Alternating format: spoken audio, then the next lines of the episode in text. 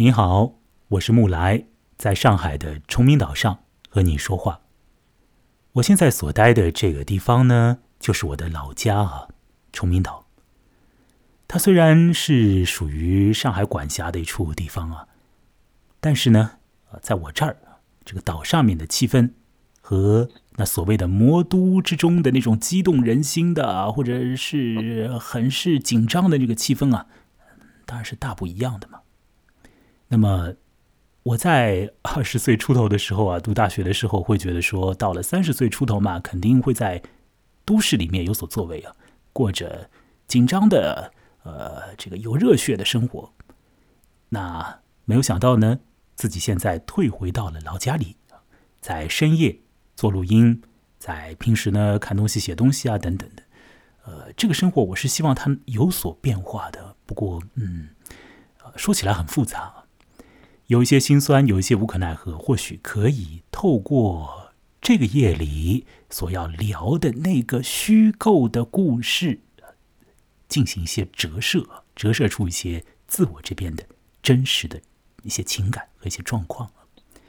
呃，虚构故事给了我们这样的一些可能性，可以让我们反观自我。那么，这次要讲的这虚构故事呢？他的名字叫做《莫尔文山》，由日本裔英国籍的小说家石黑一雄所写。这故事在表面上啊，有一个非常非常简单的线索，就是关于一个年轻人没有办法在都市里面混下去，于是就在一个夏季的时候呢，退回到了他老家附近的一个风光很好，呃。非常平静的一个地方啊，就是莫尔文山地区。事实上，那个地方是丘陵地带啊，山势和缓，草场丰茂的一个所在啊，很适合旅行，很适合放空心思。但是呢，不一定适合年轻人呢，不一定适合有着很激烈的抱负的，呃，自认为自己很厉害的年轻人，可能不太适合。所以，这个年轻人退回到了莫尔文山之后。心中还是在想着他本来所想的一些事情，他遇到了一些故人，呃，也遇到了一些旅客，这些的遭遇，在他心中好像可能可以激发一些什么。不过，这当事人也许因为太过于沉浸在自己的状况里，所以他可能还没有呃那个敏锐的感觉，可以觉察到。一些的这个故事内部的动静呢？好，这个夜里要来聊莫尔文山。表面很简单，线索很明白，讲一个年轻人退回老家那边啊，志不能伸。表面就是这个样子，不过内部有着很是细腻的、很是微妙的啊这种涌流，涉及到自我和外界，同时也关乎到音乐里面的某种运作啊。那。这个夜里要和我一起来说石黑一雄的《莫尔文山》的是人在广州的黄文杰。黄文杰你好，莫兰你好啊。嗯，莫尔文山啊是一个让人放空的地方。那莫尔文山这篇文章是不是也让你有点放空的感觉？你会觉得它有点空洞吗？谈谈你对这个文章的感觉，最初的感觉好吗？以及之后，呃，当我和你略微聊过以后。会形成了一些新的印象。嗯，这个故事肯定不是空洞的，但它又不是那种会让人读得很爽的那种文章，就它不是很好看，因为它叙述的比较平淡，而且又比较的琐碎。但是读完这个故事的话，我觉得还是看到了一些东西，就他这个故事提醒了一些东西，就提醒到了。人对人的认识嘛，人对这个世世界的认识是存在一些偏差的，然后人跟外界的距离就没有我们想象的那么紧密。嗯哼，这是人际关系方面的，以及自我意识和呃世界的运作之间存在间隙啊。你觉得这个故事之中会谈到这些是吧？啊，对的。那音乐方面呢？这个故事可是来自于一本短篇小说集，名为《小夜小夜曲：音乐与黄昏五故事集》啊。那这本集子之中的所有的故事呢，都是与音乐实质上是密切相关的。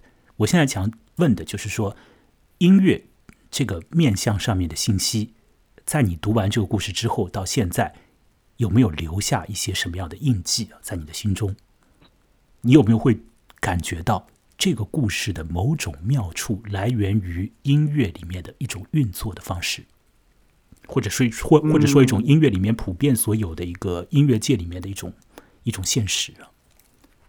嗯，呃，就是读下来还是看到很多音乐方面的一些大家都比较熟悉的那些词汇啦，就比如说披头士啊、卡朋特啊这些。嗯，但要是说到音乐的一些比较重要的线索，就我可能留意的只是这些比较大家比较熟悉的名词汇，嗯，就音乐词汇、音词，就其他的可能还真的没有注意到。好。呃，石黑一雄这个作者呢，在他嗯年轻一些的时候，曾经是呃玩过乐队的，是一个乐队里面的，应该是一个吉他手吧。呃，莫尔文山里面的主人公也是一个弹吉他的年轻人，一心想要做一个很厉害的吉他手。我认为石黑一雄是比较了解音乐的运作的，特别是某种乐队组合底下的音乐的运作。音乐在听者听起来当然是一种好东西喽啊，笼统来讲的话，但是具体而言，当你要演奏一些音乐的时候，没有那么的容易。当你要进行合作，要和别人互动，组成一个像是二重奏这样的小组织，长期呃一同演一些东西，那现实里面会来。很多的压力，而这个组织内部也可能会有许许多多的不调和、不和谐的这种声响会发出来，这是很现实的。呃，我自己和音乐有缘无分呢，曾经接触过很多会演奏乐器的人呢。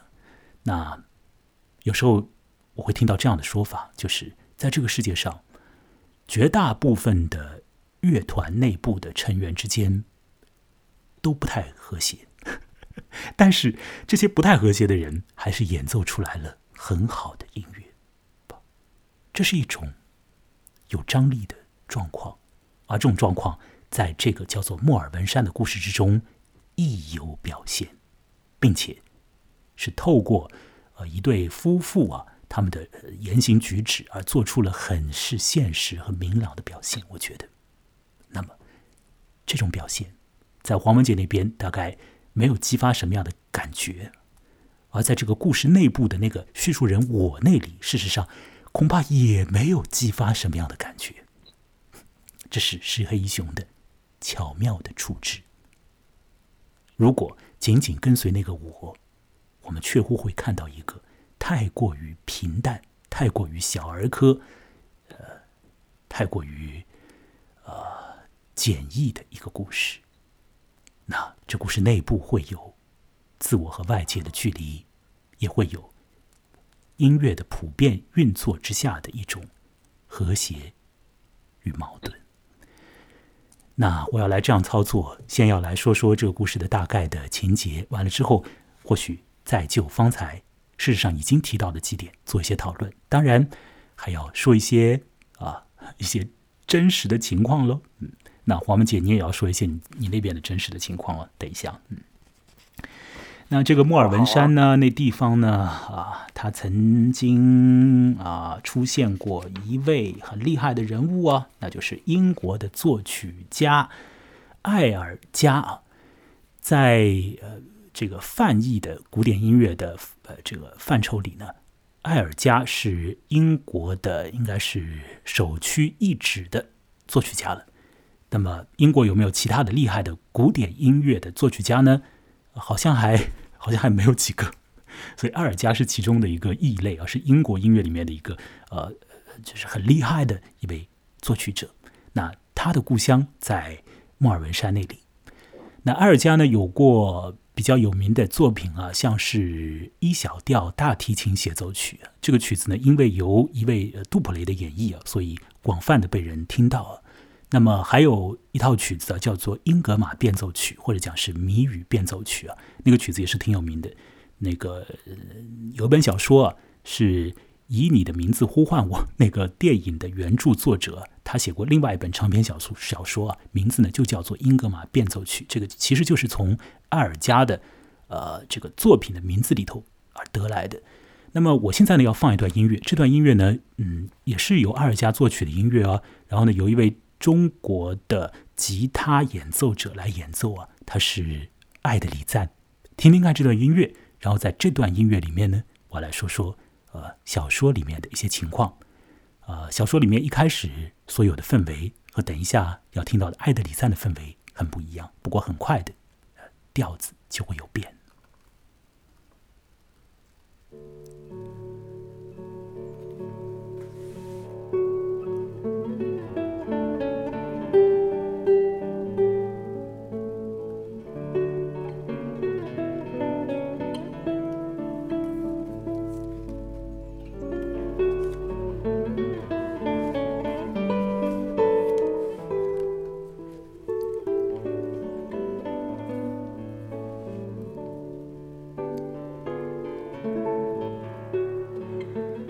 石黑一雄的短篇小说《莫尔文山》是以第一人称来叙述的，也就是说，故事之中有一个我，这点是非常关键的。呃，这个我所感觉到的状况，有可能和现实的运作并不完全一样。那看看我会和我们这些读者讲什么呢？这我所首先呢，告诉读者说，呃，他在伦敦呢已经待不下去了。他在伦敦有过一段激动人心的生活，不过他好像没有办法继续待在那个都会里面，因为呃有一些现实的压力啊，迫使他要呃找找其他的呃地方去住。那么这个年轻人呢，在大学毕业以后的一段时间呢，曾经想要在呃伦敦那里呢大展身手啊，呃他自己是一个会演奏吉他的人，那么他就带着他的原声吉他。呃，到处的去找试音的机会啊，去找一些唱片公司啊，呃，去呃演给呃呃别人听啊，想让别人呢发现他的这个的才华。不过呢，他屡屡的碰壁。呃，比如说，呃，许多的唱片公司里面的这负责人呢，都是不希望听到啊，呃，原创音乐，呃，只是想要呢去听到呃这种呃就是。演奏一些已经有的现成有的那种流行歌曲里面的调子，而这位年轻人呢，他对此很不屑一顾啊，他好像是一个愤青，他会觉得以这种方式来选拔人才很有问题，很成问题啊，他看不惯啊，伦敦音乐工业里面的一些的做派和具体的做法，那他自己呢，平时生活呢有点困难了，呃，可以有一些机会到一些呃乐队里面去。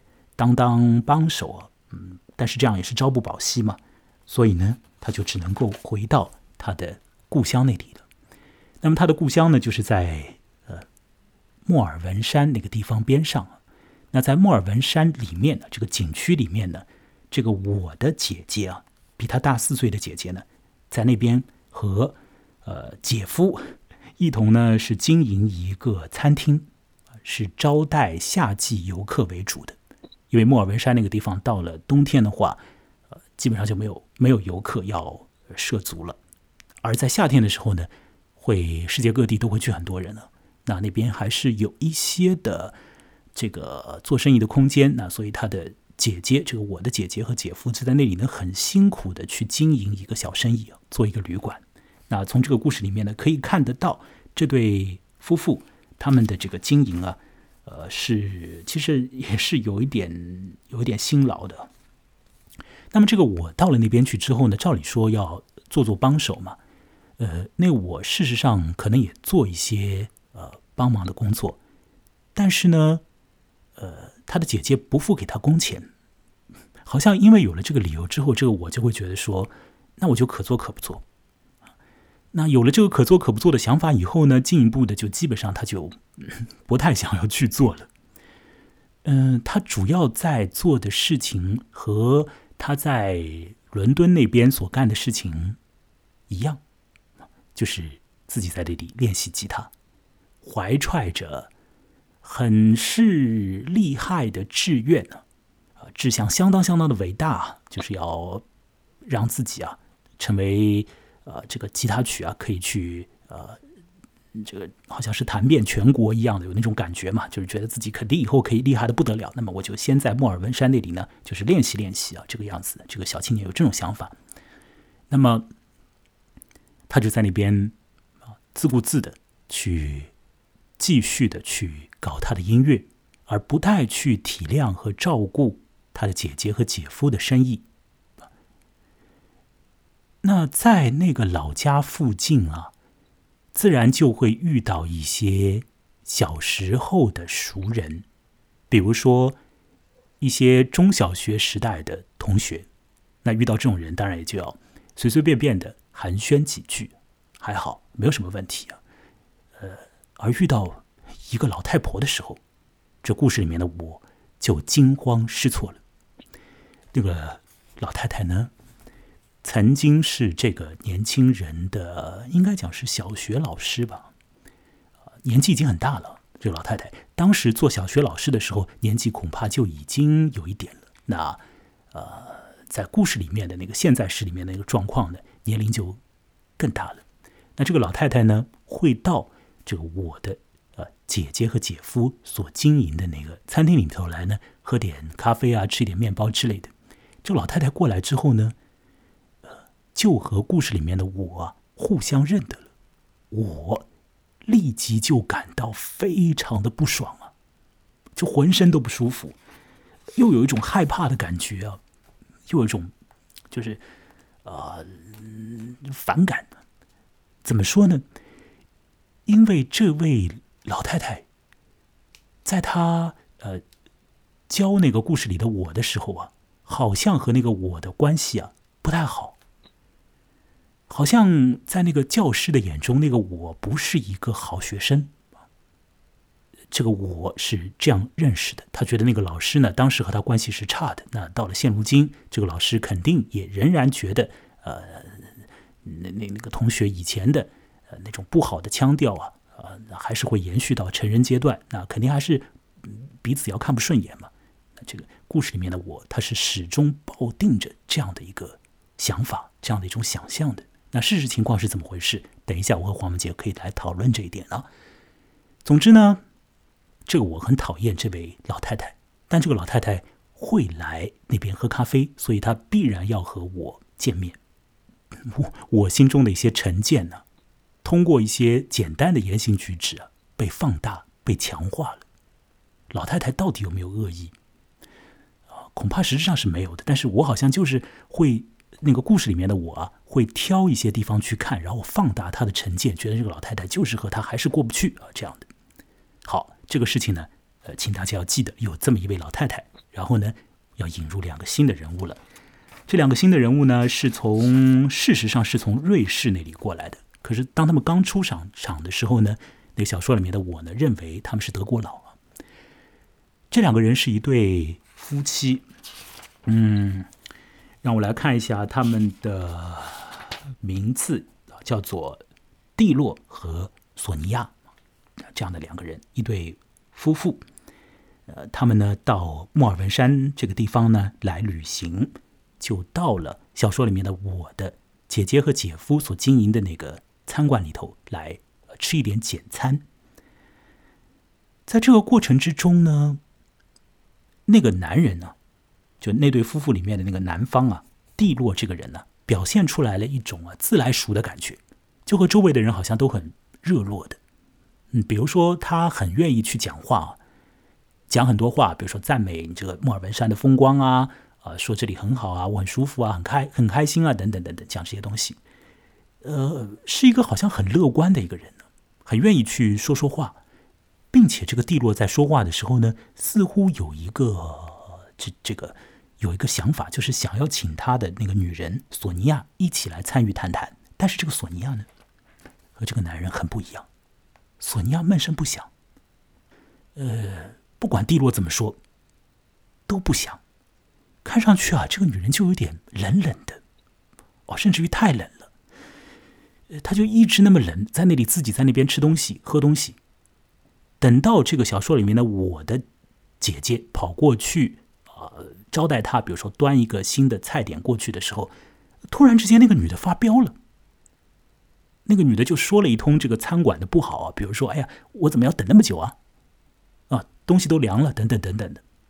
好，那这小说里面的我把这一系列的情况啊都看在他的眼里，他看到了那个男人的热情，也看到了那个女人的冷，以及他后面的朝着姐姐的那种发作出来的腔调。于是乎，立刻的，那个我心中就有了一个定见，那就是这个女人。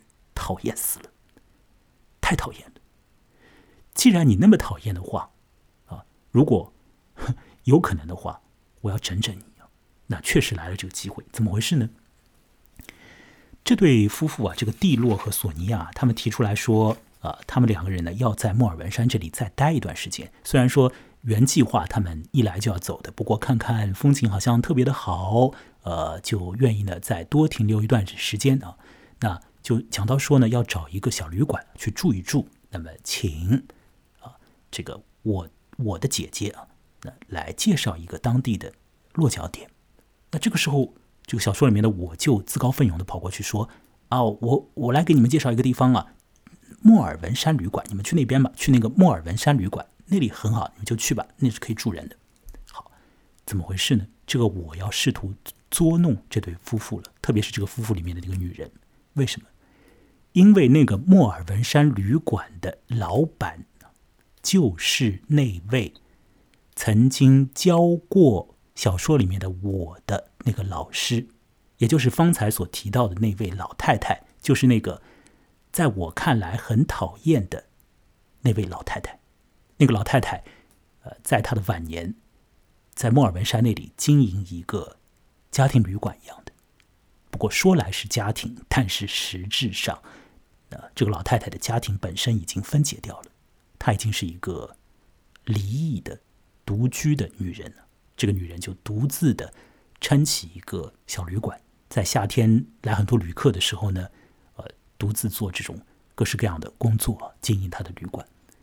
那这个小说里面的，我认为那个老太婆所经营的旅馆一定。很糟糕，服务一定很差，因为那个老太婆她本身就是一个心思很坏的老太太，所以呢，她的她的旅馆啊肯定不成样子，服务一定是很烂的。那现在啊，眼前的这个女人呢，这个旅行者啊，她那么的冷，那么的容易发脾气，那么好了，把这个呃不好的老太婆和这个冷冷的女人凑在一起，不是很好吗？让他们两个人去吵，让他们两个人去。互相看不爽，哎，这挺好的。那我心里这个小说里面的这，我想呃，自己的心中啊也解气啊，啊，这太好了，这安排好。那他就推荐了那个叫做莫尔文山旅馆的那个地方，那个老太太经营的旅馆。那好了，这对夫妻呢，当然就是前去那边落脚。前面说到这小说里面的我啊，在莫尔文山那里呢。不太帮他的姐姐和姐夫呃做事，而是把主要的精神和力气啊都放在了呃去呃修炼自己的吉他技术方面的。那么有一天，呃他就抱着他的吉他跑到了那旷野之中啊，看着相当好的风景啊，心中涌现出来了一些有别于小的时候的一些感觉。他在那个风光之中。演奏音乐，自己弹有时候呢还会边弹边哼一些调子出来呀。他所弹的是他自己所做的旋律，是他自己的音乐并不是仿照别人的。他这样在那边弹，那当然会有一些的游客路过他那里，但是呢，一般而言，路过也就是路过了。可是他弹着弹着的时候，发现啊，好像。有两个游客过去之后啊，似乎还停在那里，没有像别的游客一样，就是从他边上走过去，可能给他一个招呼、一个致意，然后呢就走掉了。可是有两个游客，他们好像啊停在那儿了。当时那个我沉浸在他演奏音乐的那个感觉里面呢，他把这个音乐演奏好，然后回头一看，是那个蒂洛和索尼娅这两个人。他们停了下来，那两个人啊，路过了我的边上，并且停了下来。随后，这个我很快的晓得了一个状况，那就是蒂洛和索尼娅实质上是懂音乐的。这两个人是一个二重奏的小组啊，他们是靠音乐吃饭的，是职业音乐人。这两个人会演奏蛮多的乐器的。那么他们平时的这个工作呢，就是在欧洲各地啊。跑来跑去的，那么去演奏那种传统的音乐。那所谓的这个传统的音乐，其实，在我们这儿所看的、所看来的，就是这些像是古典音乐一般的东西。嗯，一些呃偏民俗的那种古典音乐啊，呃，一些一些嗯，比如说一些舞曲啊等等之类，可能是那个样子的。那嗯，因为他们是从瑞士过来的嘛，所以会演奏一些和瑞士啊更有关联的那种音乐。那长期演奏这种，后来呢也会演奏像是卡朋特，呃这些旋律，因为这些东西大家喜欢听嘛，这种调子大家喜欢听嘛，所以这两个人也不得不去演奏那种音乐。所以他们实质上是什么东西都会演奏的。那么他们也是靠这个演奏音乐来吃饭的，啊，长期都是这样。这两个人已经年纪已经很大了，呃，可以讲是老年人了。他们就这样一辈子是职业音乐人这种状态，呃，是一个小组，也是一对夫妻。那么他们停了下来，他们表示说：“这小说里面的我的演奏啊非常好。”那男人和那女人都觉得我演奏的非常好，给出了赞美之词。他们说：“没有想到。”可以在莫尔文山这个地方听到这么好的音乐，可以在这里当一回听众，因为这两个人平时总是在当演奏者，可能没有什么功夫和余暇去欣赏别人的演奏。他们说，度假的时候欣赏到别人的巧妙的演奏，真是太有缘，太好了，演奏的太好了。这个曲子是你写的吗？那这个我说是的。那他们说：“哎呀，那非常好，你写的曲子很好，不如再演奏一下，我们再来好好的听听。”这个小说里面的我听到这些的时候，他当然非常的喜悦了。在老家这里遇到了能够懂得他的音乐的人了，很喜悦。嗯，不过他的心中。这个我的心中也还有另外的一层感觉，那就是懊恼。怎么说呢？因为前头说过，这个小说里面的我啊，做了一个呃安排，让一个他所讨厌的老太太和这对夫妻啊，就是有了接触啊，把那对夫妻呢塞到了那个老太太的旅馆里面去，让他们之间起矛盾。那个我啊，一直觉得。呃，这是在捉弄那对夫妇嘛？但是现在看起来，这对夫妇是好人呢，欣赏他的音乐，那么的，嗯，就是感觉很好啊，对他，那他就过意不去，就想着这件事情，啊，那就是在这种矛盾的心理里面，又觉得自己被人赞赏了，非常好，又觉得好像有点过意不去，但在这种感情里面呢，他又演奏自己的音乐啊，好，这个时候，实际上是一个黄昏的场景啊，这夕阳照下来，旅人。蒂洛和索尼娅一男一女，他们是背对着这个演奏者，这个样子就可以让他的心里啊放松一点，让他更好的去发挥。他们背对着他，朝着这个夕阳，这个夕阳照下来，就让这个两个老人呢影子啊也照出来。啊，这两个老人那个时候好像很是亲密的，比如说男方会把手搭在女人的身上之类的，头靠在一起，非常美的一个一个画面。呃。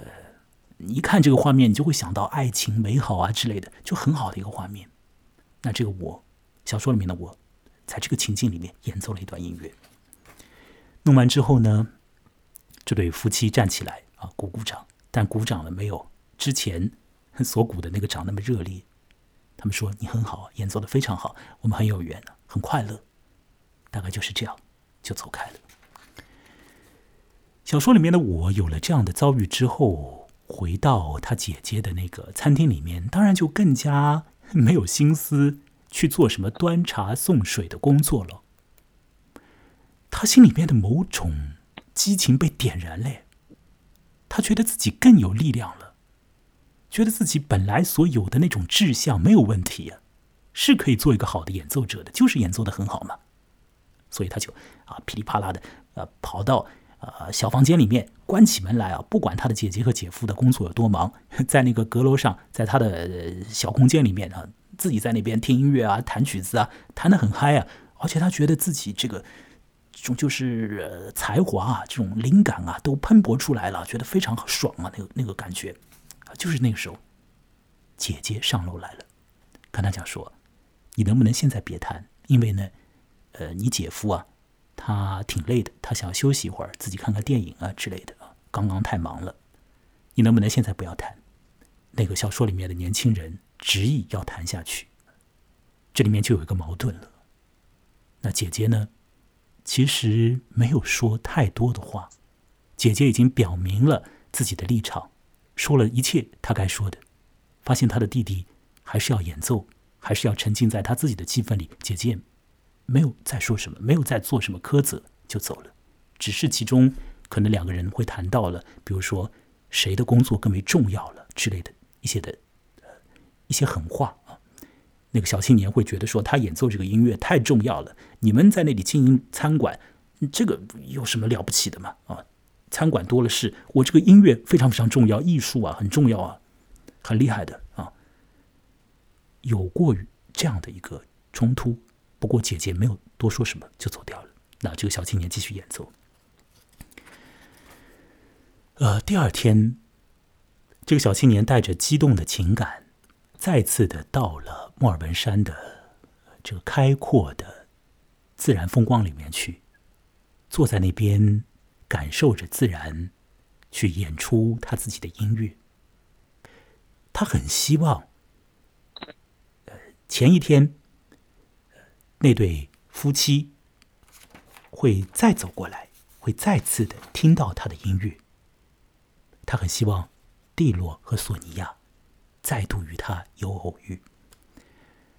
事实情况呢，是他遇到了这对夫妻之中的一个，他遇到了索尼娅。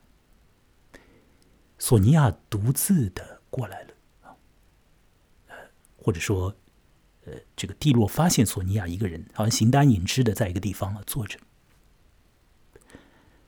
那自然就会谈到说蒂洛在哪里。那索尼娅说，哦，蒂洛在那边呢，他在比较远的一个地方，在自己在那里在走啊。所以就有了一个机会啊，使得小说里面的那个男青年和那位比较有经验的前辈，音乐方面的前辈，那位索尼娅，有一个两个人相处的时间。在这个时间里面，呃，小说里面的我所持有的情感啊，是他很希望索尼娅再听他的音乐，并且呢，他好像依然是呃，对于把索尼娅塞到那个老太婆那边去啊。有所就是懊悔啊，他也想把这个懊悔的感情给说出来。可是索尼娅呢，他好像这次并没有想要听那个我的演奏。两个人谈着谈着，谈到了索尼娅那边的一些生活状况。在那个地方，我们作为读者，实质上已经很能够明白的发现一些信息，比如说那对夫妻他们的夫妻关系。并不和美，或者说，并不是一直都是那么的热烈的。他们之间存在着许多可能夫妻都会有的那种矛盾和甚至是过节，甚至是性格上面的那个强烈的不调和。比如说，那个男人是一个没有来由的乐天派啊，而那个女人呢，会多了许多的忧愁。似乎那个女人会更加在乎一些现实里面的。真实情况，而没有那个她的丈夫那个样子的，就觉得说一切都很好啊，都很快乐啊，这个我们的生活也很美啊之类的。这个女人会有很多别的想法，比如说她会想到自己的儿子。事实上，这对夫妻的儿子已经和父母有很长时间的这个分隔，儿子好像都不想要去见这个父母。总而言之，在那个过程里面，那个女人讲了一些，呃，好像有点伤感的信息。似乎有一点伤感，这种伤感，小说里面的那个我其实没有领会得到。那个我还是很希望那个女人听他演奏音乐，不过真的，那个女人没有听他演奏音乐。那个女人只是问那个我说：“你以后想怎么办？你以后有什么样的志向？在事业上你有什么样的想象？你想要做什么？想要做职业音乐人吗？”那个男青年说：“是啊。”男青年说：“我就要像像你们那样啊，靠音乐吃饭啊。我觉得像你们那样非常好啊。”女人说：“呃，也许里面也有一些现实的一些问题的。”那这些话，那个年轻人，他可能真的都没有听到耳朵里面去。他沉浸在他自己的一个状况里，希望那个女人欣赏他的音乐，希望谈谈他自己的那个宏图大志。啊，现实里面的一些不和谐的东西，这个年轻人一概都没有明察。女人实质上提出了一些很明确的信息啊。讲出了一些很很明白的话，这个但是这个男青年可能都没有接收到。那后来这个女人，这个索尼娅讲说：“那我就祝福你，祝福你呢，在你的那个志愿上面呢有所成就，祝愿你啊可以比较的顺利的过你的生活。”这当中他具体的原话，我也许我们等一下和黄文杰再可以去引到啊，但是大概的意思就是这个样子。小说里面的我一度还非常想要说出啊，把那个老太婆的旅馆推荐给那对夫妇啊，是很不好意思。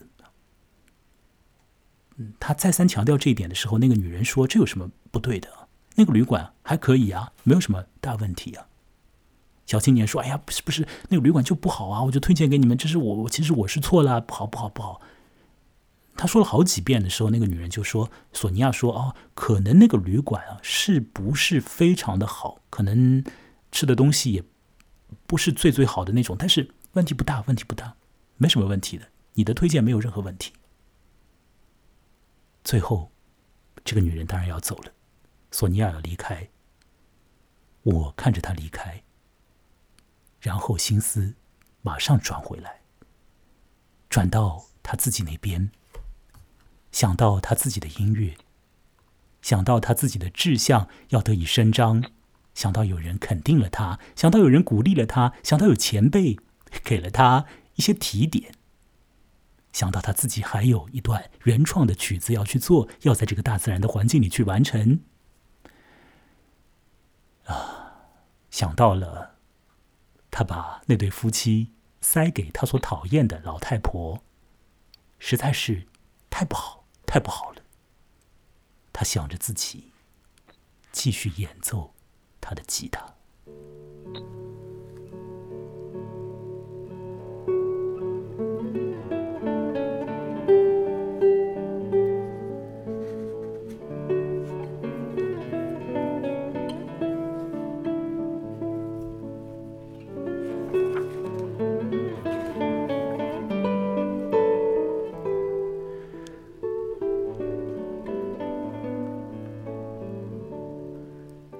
黄文姐，你还在吗？啊，我在的。我总算把这个故事给讲完了。这故事本身就挺平淡的，我是不是把它讲的更加无聊了一点？我还感觉是有点长啊，担心和惶恐的是啊，那这怎么办呢？是黑熊的故事，它就是会有这种情况啊。表面上看起来闷闷的，嗯，挺单调的感觉，但实质上内部有一些东西，我们就来说说这些内部的东西好了。呃，我还要做一个说明啊，就是如果你看原来的文本，不听我这样讲的话，如果你仔细沉下心来来看的话，其实可以看到非常多的细节。我举一个例子，当那对夫妻来到那个姐姐所经营的餐厅，然后那个男人要讲很多话，而那个女人冷冷的坐在那里，最后又发飙，那个细节。一开始读起来就过去了，可是后面再反过头来看的时候，实质上其中已经很明白的告知一点，那就是这对夫妻之间有问题，他们的性格不同，而这个夫妻关系本身似乎也有问题，而女人在那边摆出一张冷脸和他发飙，很有可能不是因为那个餐馆本身了，而是因为她忍不住了，忍不住那个男人了。这些信息实质上是啊很微妙的，非常微妙。你要透过文字能够感觉得到，而且呢，石黑一雄的微妙不仅仅在于这里，它更在于另外的一个角度，那就是我方才所说的这种东西啊，在小说的叙述人我的经验感觉里面是不存在的。我不知道一我应该怎么样把把这点能够清晰的，就是用简单的语句啊，把它给交代出来。让我再试着努力一下，就是我们可以很努力的从，或者说我们可以从这个文本里面啊，你多看几遍，能够看出很多名堂，而这种种的名堂，被我们这些读者所看到的一切，这个小说里面的我，他是感觉不到的。我不知道这样说，黄文杰，呃，是不是 你能够明白我在说什么？就这个我我应该能够明白了。嗯，你是不是可以就？每个人都封闭在他自己的那个小世界里面，嗯嗯然后当他们想要去提醒对方自己这个世界的时候，就就得需要一些不一样的方式嘛。比如说那个男的，就那个索尼娅，她可能很很不爽她的丈夫了，所以她就要摆出这个冷脸来表现她那个丈夫那么热情，其实不是好事，这样嘛，呃，不就唱反调那种感不。，我的意思不是说纠结在这个索尼娅的那个呃他们的夫妻关系上面，我是说从中我们可以看出这个索尼娅的性格和那个她的丈夫的性格以及夫妻关系里面的问题，并且还有一个很重要很重要的事情，就是这个故事里面的我永远不知道这些东西。看不出来，对他不只是看不出来，他一点感觉都没有，他从头到尾都一点，他从头到尾是无法理解这些事情的。那我们要请注意啊，请大家注意，就是这个叙述人啊，他年纪很小，大学或许刚毕业，所以二十岁出头，呃，社会经验基本上为零。从他一开头出场啊的一些的讲述，就可以看出来，这个人的很多经验是很少的，他对这个世界的运作的认知啊，可能是很很狭窄的，就是限于在一个年轻人的这种认知里面。比如说，这个故事一开头说到这个小伙子去试音的时候啊，就就讲说，为什么我要演奏别人的乐曲？为什么我不可以演奏我的乐曲？你们都不懂得欣赏，反而觉得说我演奏我的乐曲，好像我自己在摆酷，自己在呃什么弄弄把自己弄得很屌，然后好像就是给你们就就就是说我自己很厉害这样的摆姿态一般的。其实我是很想要演奏自己的音乐给你们听啊，但是这个就从这一点上就可以知道，这个年轻人他不懂啊，他一点都不知道，他不知道别人面试的时候，别人是要花精力花成本的，他哪里有功夫去听一段你的演音乐？他要的是你赶紧拷贝一段别人的音乐，我来听听看，从你的这个拷贝里面能够就知道个七八成了，你到底演奏的水平啊对怎么样？你到底这个情感状态怎么样？怎么样都能够大概明白了。那大家都演奏这个拷贝的音乐，至于后面再怎么弄，有可能市场上的确啊，摇滚音乐里面就那么几种风格，或者说时下流行的是那个样子的音乐的状态。那么就算是把你招到我这个公司里来签约了，你还是要演你不喜欢的音乐的。但是在面试的时候，那他真的就是为了方便歧视嘛？那当然就是你演奏一段现成的东西就好了嘛。所以这个年轻人他是很很愤青，他自己心里面有很多东西没有舒展开来，志向呢抱定了这个大志向，但是呢社会经验是非常少的。那么这个样子的年轻人，他当然也不理解这个夫妻的这种状况，或者说他也没有必要去理解黄文杰对吗？他没必要去理解，他沉浸在他自己的状态里。好，他没有必要去理解，但是我们这些读者呢，这个问题就大了，问题就大了去了。有非常多的那个看小说的人啊，他其实是会跟着那个叙述人的话走的。这个小说里面的我说什么，看小说的人就完完全全的相信是怎么回事了。这个小说里面的我认为什么重要，这看小说的人啊，他就认为那地方就重要了，而他忽略了那个我实质上是一个被作者虚构出来，放在这个小说的这个情境里面的一个角色、一个形象而已。那个我的经验，有可能还不如您的经验。您可以用您的思维去再看这个小说，而不必要被那个我的话语、被那个我的意识所控制。当我们看这个故事的时候，很明显的可以看到索尼娅和蒂洛之间的夫妻关系有问题，而这个问题呢，在后面会更加的明白啊。但很多的细节我们不去引，不去详谈了。那我们也可以看到一点信息啊，就是我和黄文杰都同意的一点，那就是这个小说里面的我，对于那位老太太，对于她当时的小学教师怀有成见，而这种成见实质上是毫无必要去抱定的，是吧，王文杰？啊，对，呃，怎么说呢？就是一个年轻人，他会觉得说，小的时候啊，那个老师看不顺眼，看不惯他。那他就会觉得这个老师挺坏的。那后来成年了之后，再遇到那个老师，就觉得说那个老师一定是以当时的眼光再来看我啊。实际上，我要说的是，这个老师他哪里有功夫看你呀？你你怀恨在心，那个老师有可能把你忘了。烦的事都很多。对啊，他他自己烦心事特多啊。他自己是一个独居的一个老太太，在那边经营一个。对啊，对啊，这个旅馆在自己情感上有问题，还有事业上。不能说事业了，就是营生上面也有很多让他自己给忙不过来的情况。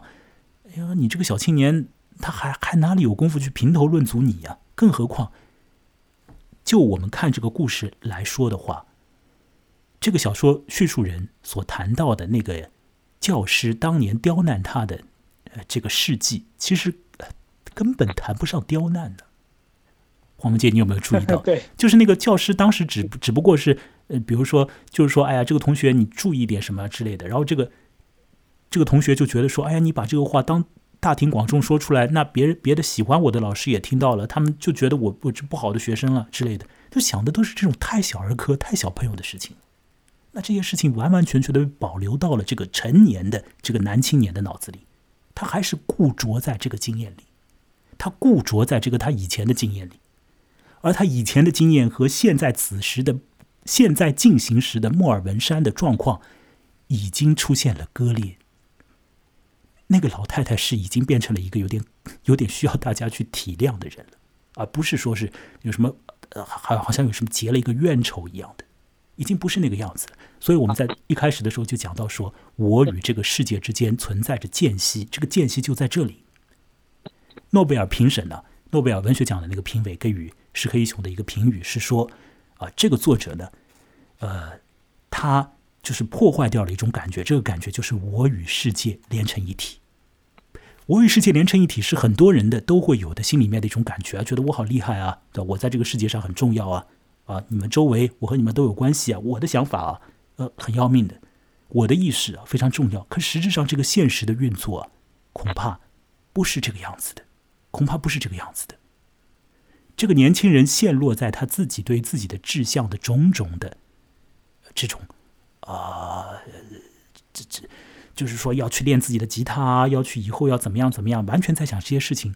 他根本不知道现实在发生什么，现实的运作是什么。他的姐姐和姐夫有多辛苦，那个老太婆实质上已经和他没有多多么大的那个怨仇，甚至于老早也没有过，那个我都不知道。当他与蒂洛和索尼娅这对夫妻有接触的时候，了解到他们是音乐人的时候，这个年轻人所想的一切的事情都是音乐人的生活很好。音乐人，你们可以出来旅游旅游，可以到处走，可以演奏一些乐曲。他完全都没有想到说，其实蒂洛和索尼娅这对人，这对夫夫妻，他们。生活里面有很多很多矛盾，这种矛盾我们已经看见了。比如最最简单的一点，性格不合。黄文杰是吧？嗯，这个男人是一个很乐天的人，而女人是一个已经有一点忧愁的一个人。他们性格不合，但是他们要合在一起表演二重奏。这个就是我在一开头的时候所说到的，这个小说对于音乐这件事情的一个揭露，那就是。看上去很和美的音乐底下的这个具体的演奏者之间，他们的关系是紧张的，并不像是那个表面的音乐那么样的舒舒服服、妥妥帖帖、平平稳稳的、有秩序的，而是他们内部可能就都已经是看不爽了，看看上去都相看讨厌了这样这种感觉。当然，我相信那对夫妻啊，就是索尼呃索尼娅和蒂洛，他们还没有到。就互相已经闹得不可开交的地步，但是可以看见夫妻关系存在着非常多的矛盾。那么，另外呢，音乐人的生活也颇为艰辛。这一点，这个年轻人我也一点都没有得到这个信息，我一点都没有得到这个信息。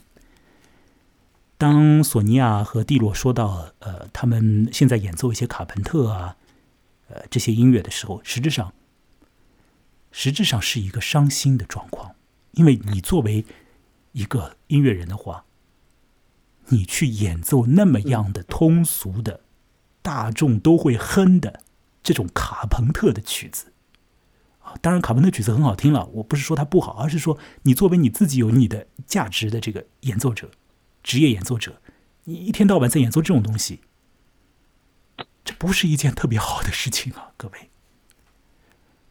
这些信息，这个小说里面的我好像也忘掉了，请注意啊，这个小说里的我一开始在伦敦的时候，他觉得说我演奏别人的曲子很不好，可到了莫尔文山呢？来了一对夫妻，他们说我们就演奏别人的东西，呃，到处跑，呃，工作也很忙碌，好不容易有一个休假，就到莫尔文山来，因为莫尔文山是，呃，这个英国作曲家，就是艾尔加的故乡，所以我们到这儿来也是一个致敬之旅，等等等等。那这个年轻人就会觉得说这太好了，音乐家的生活太美了，他完全忘了这对人他们很辛苦啊。或者说他们的自己的音乐的演奏的才能也不足够啊，所以就是为生活在奔波的一对老人呐。而且他们演奏的东西，在一辈子里面没有演奏自己的东西啊。这个年轻人好像完全没有领会到这些信息啊，他的心思全部在自己那里。好，呃，我刚才说到啊，这个这个故事呢，来自于。呃，最前面的时候我提到，就是来自于这个《小夜曲：音乐与黄昏》五故事集这本书啊。所以这个故呃这个故事集里面的所有故事都和音乐有关，有情景和黄昏有关。具体而言，在莫尔文山里面的一个情景和黄昏有关，就是蒂洛和索尼娅他们初次听到小说里面的我的演奏的时候，呃，那是在一个日落的阶段。那么这对老年夫妻以一个相当亲密的姿态。聆听了我的第二次的演奏，那个时候夕阳照下来，照出了余影，看上去是一个爱情非常好的那种图景。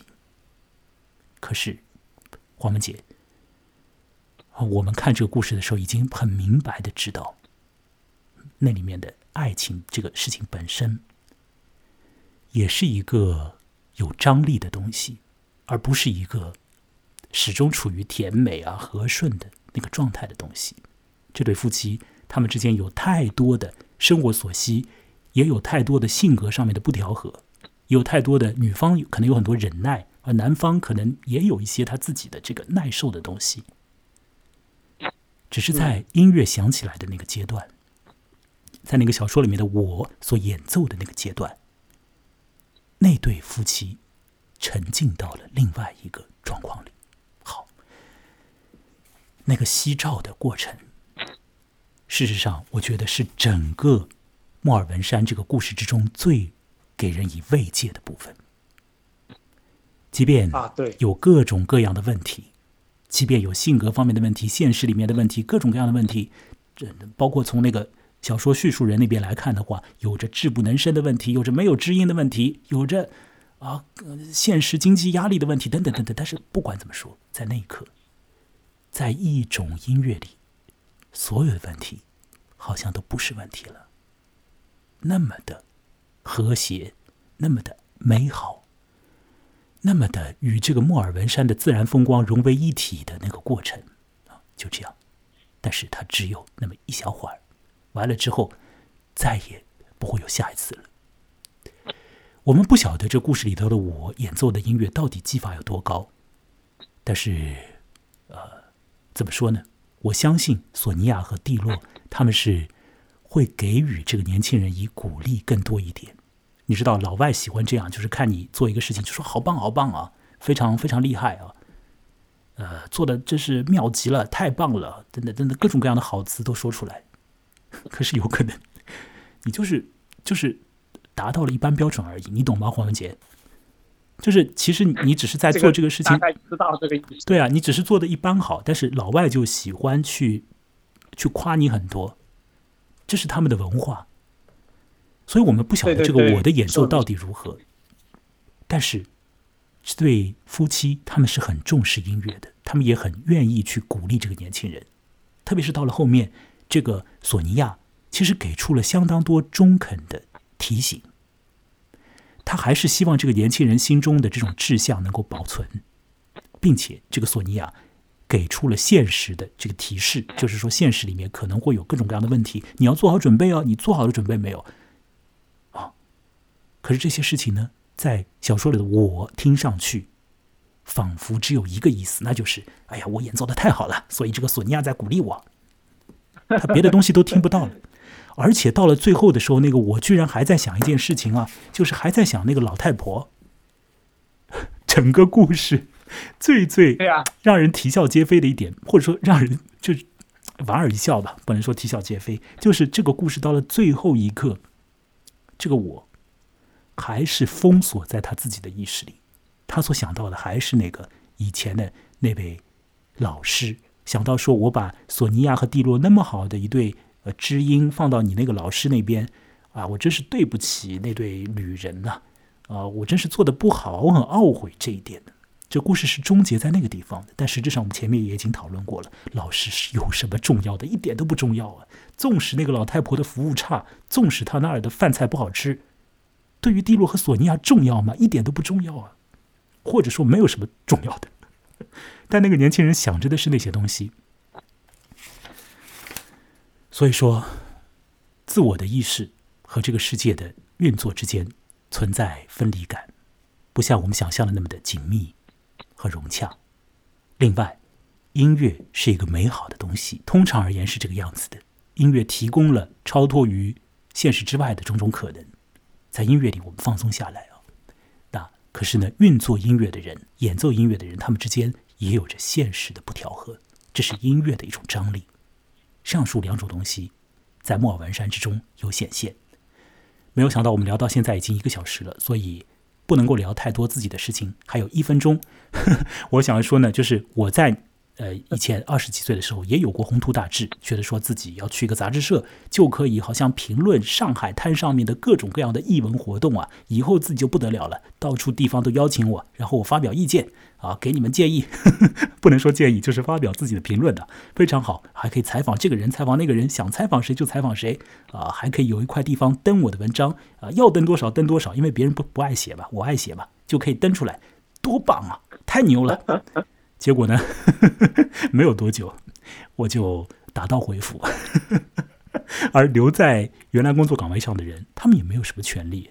这个现实社会就是这么样的残酷。我甚至于觉得他们比我写的烂多，而且他们的热情也比我小得多。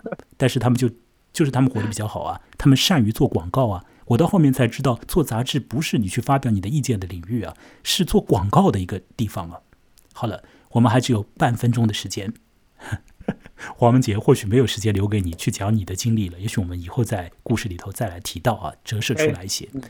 好，我的微信公众号名字和我本人一样，叫木来，羡慕的木来去的来，欢迎各位来添加。那在上面呢，可以与我有一些互动。那么，呃，也欢迎呢，也 也希望大家能够给予赞赏，这样我们的节目可以更加顺利的来进行。呃，我是木来，那么各位再见了，再见，好。